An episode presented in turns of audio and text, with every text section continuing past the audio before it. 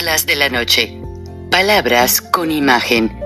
El análisis de los acontecimientos que influyen en nuestra vida con el periodista Francisco Durán Rosillo.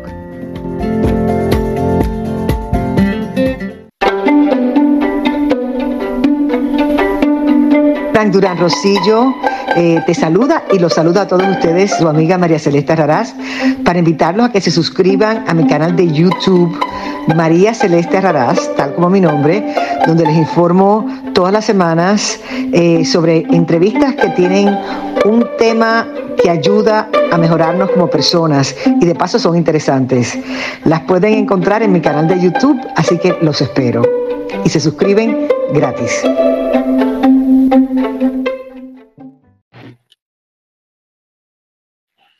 Es inadmisible o difícil de entender que los políticos no se ponen de acuerdo en una relación bilateral.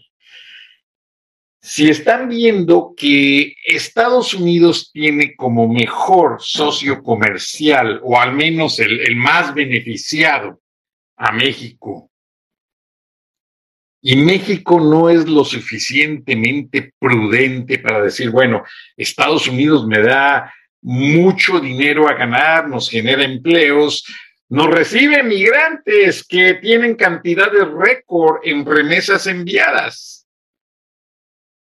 Y aún así, tanto López Obrador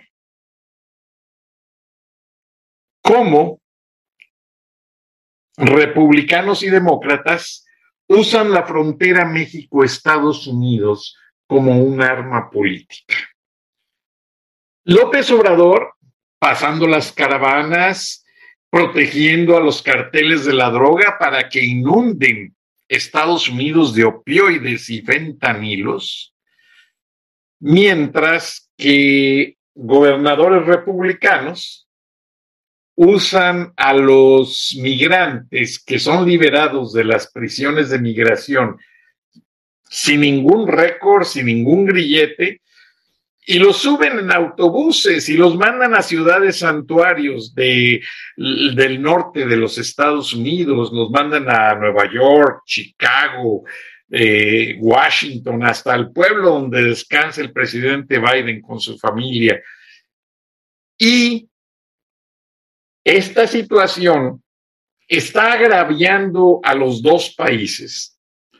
A México porque López Obrador está quebrantando leyes federales de inmigración, de abuso, transportación y trasiego de sustancias ilícitas, de sustancias prohibidas como los opioides, los fentanilos, la cocaína, etcétera, y porque no está teniendo un control de quién entra por la frontera sur y quién sale por la frontera norte. Va a ser esto en un mediano plazo un verdadero problema. Y estamos en tiempos en que soplan ciertas situaciones que yo no creo que vaya a haber una guerra. Putin eh, está amenazando mucho con lanzar bombas nucleares, pero vean cómo se contradice. Quiere lanzar bombas nucleares en su país vecino. Y es obvio que debe de entender Vladimir Putin que la radiación llegaría al territorio ruso y afectaría a su población. Además, militarmente hablando, y esto lo chequé con alguien del Pentágono, si alguien quiere mandar 300 mil soldados como Vladimir Putin a Ucrania para reinvadir, ¿cómo va a lanzar bombas nucleares? Pues automáticamente va a contaminar y va a matar a esos 300 mil soldados. No tiene lógica. Es algo bien absurdo.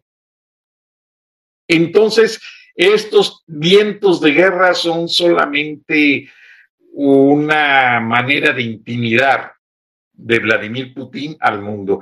Y ya Joe Biden dijo en Naciones Unidas hace unas horas que no se va a dejar intimidar y que no, no está de acuerdo con la guerra.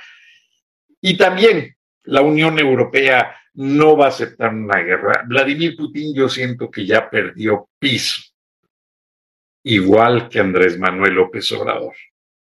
Entonces es ahí donde juntamos a dos locos, porque Vladimir Putin lo que quiere y está haciendo, ya mandó mercenarios a Nicaragua y de Nicaragua van a pasar, están pasando a México y en México están en conjugación con miembros del gobierno de López Obrador haciendo cosas ilícitas, bombas químicas, eh, sustancias tóxicas que envenenan a las personas y las enferman de cáncer. Eso Vladimir Putin lo hace muchísimo. Lo ha hecho con espías, con periodistas, con agentes de otras agencias de otros países. Entonces, lo que siento yo es que López Obrador, como ya le dio todo el apoyo a Vladimir Putin, porque cree que Vladimir Putin, desgastado por esta inútil invasión a Ucrania, va a venir con todo su equipo militar a México a mantener a López Obrador en el poder. Olvídense, Rusia no tiene dinero, está, está, sufriendo el embargo más duro de su vida. Los rusos están buscando asilo en la Embajada de Estados Unidos, de Canadá, y los que ven en la Embajada mexicana son espías que ya vienen como mercenarios a México. O sea, hay que tener mucho cuidado con eso. Son cosas bien serias y muy delicadas. Y la esencia de todo es la frontera México-Estados Unidos. Y los estados a lo largo de la frontera México-Estados Unidos son muy importantes. Tamaulipas, Nuevo León, Coahuila, Chihuahua, Sonora, Baja California, California Norte, son estados que comercial e industrialmente hablando albergan una gran cantidad de capitales. Entonces, eso hay que tener mucho cuidado. Es algo que Andrés Manuel López Obrador no ha podido entender. Y Marcelo Ebrard, pues se nota que tampoco lo entiende, porque lo que ha hecho es servir de corcholata y servir de mandadero de López con cosas tan absurdas como venir al Consejo de Seguridad de la ONU, pues a apelar a favor de Rusia. Y ya le contestó un ministro de Ucrania, que, que no entiende ni siquiera la situación, eh, dirigiéndose a Marcelo Ebrard y al gobierno mexicano. Y se están metiendo en un conflicto que a México ni a los mexicanos nos corresponde. Esa es la verdad. Ahora, ¿qué gana México con permitir que Vladimir Putin repita la crisis de los misiles, como lo hizo Gorbachev, como se llame, eh, fue mucho antes de Brezhnev y otros presidentes que, que mandaron o pusieron una, una estación de lanzamiento de misiles nucleares en Cuba, que ni siquiera terminaron, que dejaron material que genera radiación sin los cuidados ni las precauciones debidas y Fidel Castro feliz porque lo mantuvieron en el poder. Pero no fue así. Cuba nunca recibió un 5 de Rusia. Lo que recibía Cuba de Rusia era por las exportaciones de ron y de habanos. El ruso es muy borrachote por el frío y es muy fumador. Entonces, los rusos compraban puros cigarros de tabaco cubano y ron, las botellas de ron, porque en, Rusia hasta los taxistas traen abajo el asiento escondida la, se me olvidó el nombre de la botellita chiquita eh, de donde van tomando, porque el frío es terrible. Entonces, eh, esta gente no está entendiendo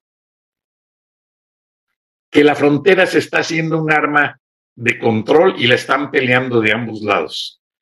Por el lado de México, los carteles de la droga apoyados por López Obrador, las organizaciones delictivas, que son los mismos carteles, y el gobierno mexicano, apoyando caravanas migrantes ilegales, indocumentados, y del lado americano, los gobernadores republicanos despachando en autobuses y en aviones a los migrantes que llegan. Pero eso no está resolviendo el problema. Ya hay analistas que han estado sugiriendo al presidente Biden de que si se llega a hacer que Estados Unidos apoye más el conflicto de Ucrania con Rusia, o sea, que les mande más armas, se va a poner la situación difícil. No creo que haya guerra, pero sí ataques terroristas. Vean lo interesante. Hubo dos ciudadanos americanos, veteranos de guerra, que fueron a pelear a Ucrania. Estados Unidos pidió su liberación y los liberaron vía los Emiratos Árabes Unidos. Vean qué interesante. Aquel líder de los Emiratos Árabes Unidos, a quien se le acusaba de haber uh, matado a un periodista del Wall Street Journal que entró al consulado de los Emiratos Árabes, si no me equivoco, fue... Ay, se me fue el nombre del país, lo tengo aquí en la mente, pero se me fue. Y acabo de hablar con una persona de ese país. Turquía. Y eh, nadie supo, no hubo trace, no hubo huellas, no hubo ah, manera de que las autoridades investigaran cómo lo mataron, cómo desapareció. Y se sabe que lo mataron porque el periodista traía un iWatch de esos relojes de, de Apple que tienen cámara, que pueden grabar, que pueden ver mensajes, que pueden mandar mensajes, y dijo que lo estaban secuestrando y que lo querían matar. Alcanzó a avisar a su esposa. Entonces, eh, lo que hizo aquí, eh, vean la inteligencia, los árabes están jugando con las dos caras de la moneda. Biden acaba de ir a visitarlos después de la visita de López. Hicieron ciertas negociaciones con el petróleo que aparentemente van a producir más, porque todo esto es económico. Recuerden que cuando la pandemia Estados Unidos no tenía dónde guardar tanto petróleo. No podían. Y eso les molestó a los árabes. O sea, había lugares donde pues la gasolina pagaban por almacenarla, que es un almacenamiento especial y muy caro, no, no se puede almacenar en cualquier lugar. Entonces los Emiratos Árabes se molestaron por la suspensión temporal de importación y pues obviamente después de ello subieron los precios. Todo está generado, todo está manipulado por los kingmakers, los hacedores de reyes. Entonces resulta que cuando termina aparentemente o se reducen los controles de la pandemia y que ya Biden ha ido a visitar a los Emiratos Árabes, Anthony Blinken del Departamento de Estado ha hecho una serie de peticiones para liberar a un aparente espía de Estados Unidos, a una jugadora de básquetbol profesional que jugaba en una liga de, de Rusia y a estos militares que fueron detenidos por las tropas rusas en Ucrania. ¿Qué pasa? Los Emiratos Árabes Unidos reciben a estos dos prisioneros militares de manos de Rusia y a esta madrugada se los entregan a la Embajada de Estados Unidos en los Emiratos Árabes. Oh, la gran fiesta, qué bueno que liberaron. Es la primera vez que el gobierno de Joe Biden libera prisioneros de guerra en esta administración, porque Donald Trump liberó otro tipo de prisioneros. Hicieron un buen esfuerzo, la verdad. Pero los americanos todavía se quejan porque las organizaciones de gay and lesbians, o sea, de de homosexuales y lesbianas son muy fuertes. Entonces la chica que está detenida, supuestamente por llevar una crema controlada que contenía marihuana y que la sorprendieron en el aeropuerto de Moscú, la detuvieron hace algunos meses y la pareja, el partner o como se llame la otra mujer, hizo una rueda de prensa diciendo que Biden no hacía nada para liberarla. Y el juicio sigue, y, como es una celebridad que jugó en los Juegos Olímpicos, pues la presión es muy fuerte. Y Putin no la ha querido liberar. Solo liberó a estos dos mercenarios y eso porque está dentro de los convenios de guerra liberar soldados. Pero ahora, ojo, los convenios internacionales sobre la, guerra, ya fue que Ucrania mandó un equipo eh, internacional a revisar las fosas y a demostrar que Putin estaba haciendo crímenes de guerra. Ahora Putin les responde entregando a través de los Emiratos Árabes estos dos militares detenidos que son hijos de ucranianos pero que crecieron en Estados Unidos y fueron a combatir. Pero con esto, Vladimir Putin tiene una carta legal de decir que la guerra en Ucrania estaba patrocinada por mercenarios enviados por Estados Unidos. Ojo. Entonces ahí Vladimir Putin está armando una carpeta, un elemento legal para defenderse cuando pues, las cortes internacionales de la Haya lo quieran detener como criminal de guerra. Ahora, ¿qué tiene que ver todo esto con la frontera México-Estados Unidos? Frank está loco, habla de muchas cosas al mismo tiempo y no nos define. Lo que quiero definir es que el plan B, o sea, el worst case escenario, así le llaman los americanos, cuando no pueden lograr un objetivo, no pueden lograr completar un proyecto, hay un plan B o hay una manera de vengarse. ¿Y contra quién se quiere vengar Vladimir Putin? Contra Estados Unidos, el país que más armamento le, ha enviado a Ucrania. ¿Y cómo se puede acercar Putin a Estados Unidos? Por el patio, por México. Entonces, ahí es donde plancharon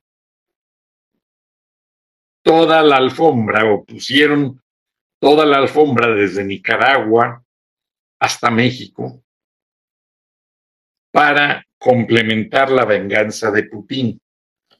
No se la compren. Espero que Marcelo Ebrard sea lo suficientemente inteligente para saber que toda esa ola de rusos que lleguen a la embajada mexicana en Moscú no están pidiendo eh, un asilo político, no están escapando de Rusia, Vladimir Putin, de acuerdo a un reporte de la Agencia Central de Inteligencia, que tiene infiltrados en el Kremlin, y otra agencia que existe atrás del Kremlin.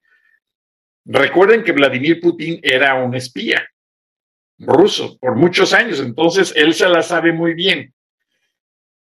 Lo que está haciendo Vladimir Putin es lo mismo que Fidel Castro hizo con los Marielitos en la Florida cuando salió con un altavoz y que los puso en embarcaciones viejas, ahí casi ni, ni funcionaban, pero bueno, flotaban y los ponían a remar y que les gritaba, no los queremos, no los necesitamos, son traidores a la patria.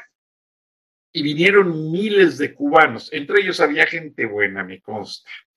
Pero bueno, ya ven cómo es Castro, manipuló la situación como la está manipulando Putin.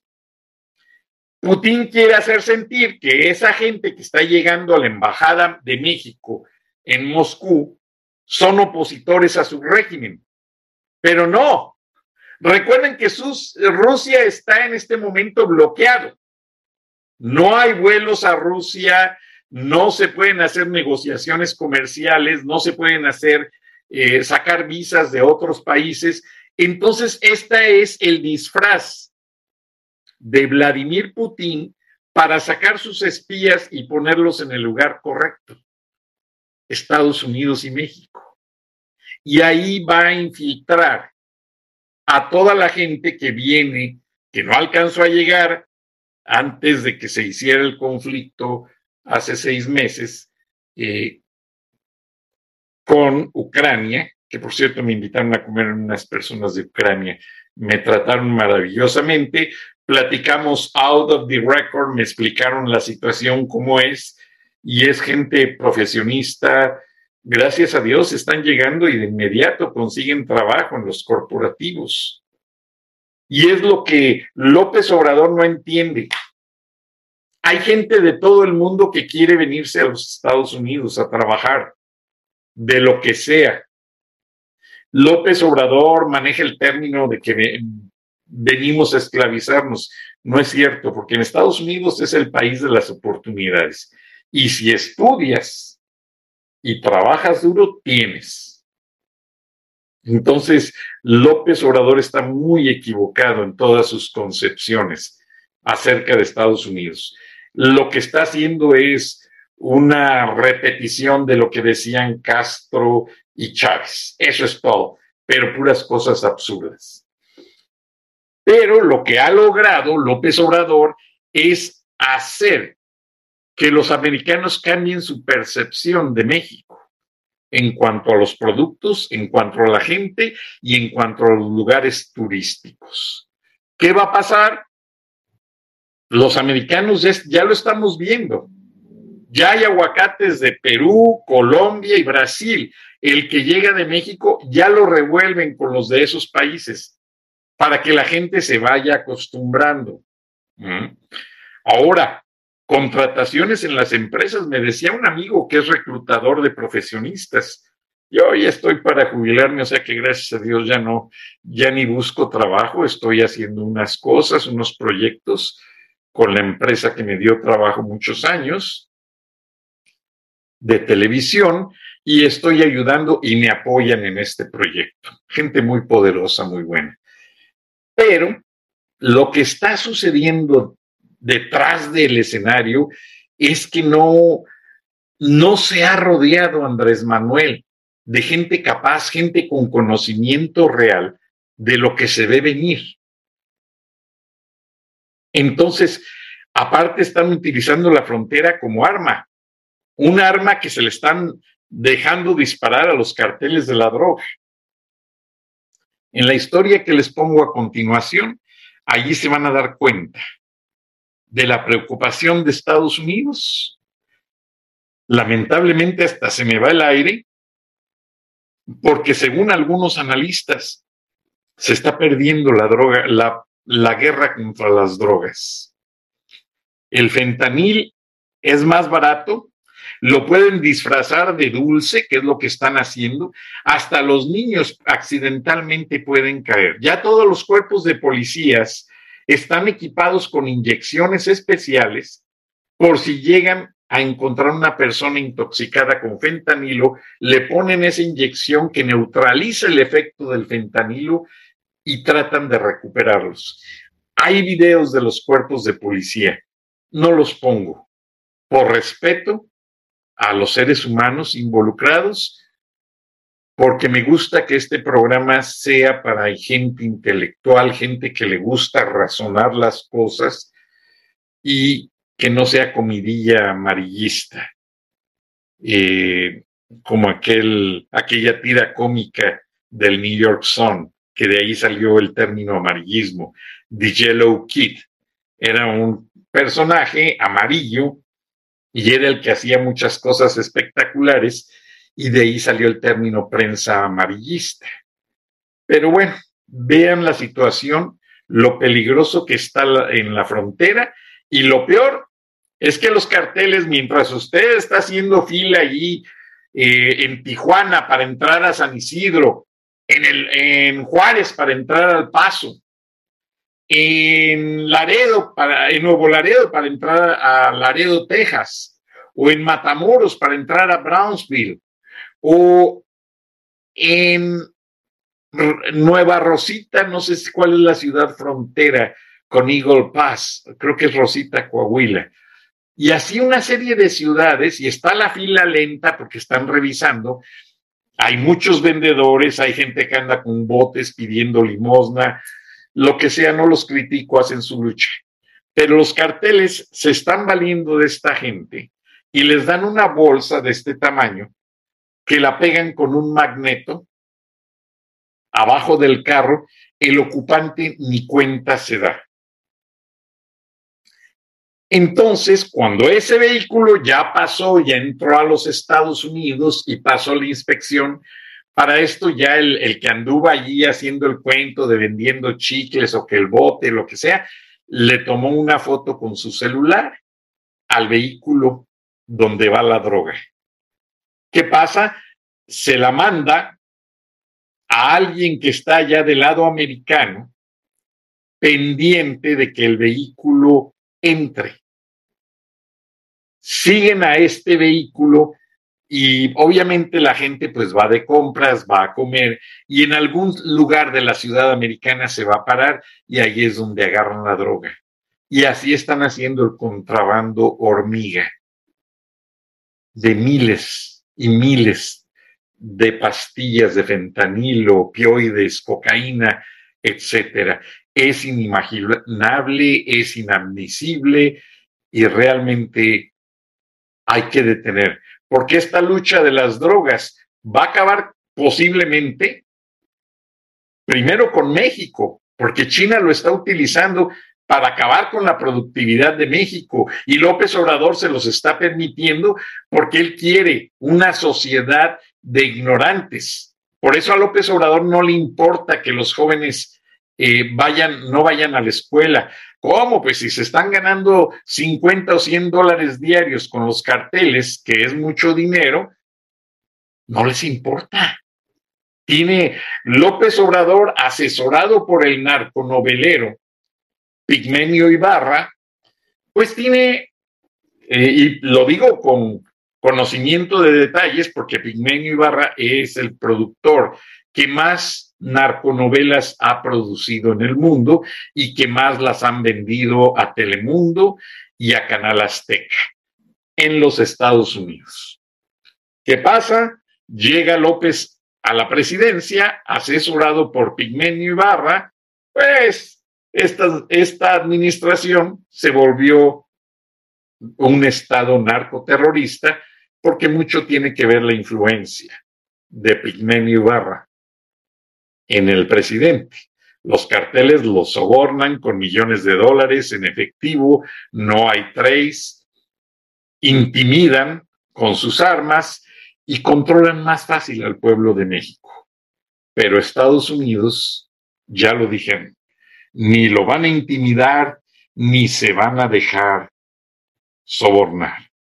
Muchas gracias, los dejo con este video, véanlo porque es sorprendente pero ya el Pentágono, la DEA, el FBI y la CIA están tomando medidas. Como ellos dicen, va a ser problema de días, semanas, pero no de toda la vida. Buenas noches, buenos días, que Dios los bendiga. Nos vemos mañana. Hasta entonces. Released by Texas Department of Public Safety shows a dangerous trend on the roadways here. people coming in from out of state to smuggle in as many migrants as they can because they get paid a lot of money to do it by the cartels. In this case, 10 migrants were hiding out in the back of that pickup truck. The driver who came in from California arrested and charged. Now we go to the stash houses, which are also popping up all across Texas. If the migrants do make the dangerous journey into the United States, they end up at stash houses just like this. So this week, Texas DPS found these migrants, including small kids, at two stash houses out in Laredo. The people were from Mexico, Honduras, and Guatemala. Nearly 200 stash houses have been found full of 2,000 migrants and counting this year. They're all examples of the Mexican cartel's lucrative but deadly human smuggling business running 24 hours a day at the southern border. We talked to Victor Avila, who is a retired special agent, who tells us one of the main concerns is who's in these groups they're completely being uh, smuggled and avoiding detection. And why would you avoid detection? Because you possibly have some kind of criminal affiliation or cartel affiliation. This group running a cross the border there in the dark of night. After they paid $9,000 each to the cartel just to get across. The cameras were rolling here as six Mexican men were then taken into custody. They dished out all that cash, though nine grand each, to the cartel to get three attempts to get into the U.S. If they don't make it, they got to try and pay again. Back out here live, Danny, we can tell you that things are not slowing down. And one thing that's interesting when we talk about the cartels is that so many people who come up and talk to us here while we're stationed right here along the southern border who live here say they feel like the cartels are in charge of all of this and they'd like to see the federal government get back in charge, Dan. Yeah, I can imagine they do feel that way. Thank you, Alexis. Yeah. Frank Durán Rosillo eh, te saluda y los saluda a todos ustedes, su amiga María Celeste Raraz, para invitarlos a que se suscriban a mi canal de YouTube María Celeste Raraz, tal como mi nombre, donde les informo todas las semanas eh, sobre entrevistas que tienen un tema que ayuda a mejorarnos como personas y de paso son interesantes. Las pueden encontrar en mi canal de YouTube, así que los espero. Y se suscriben gratis.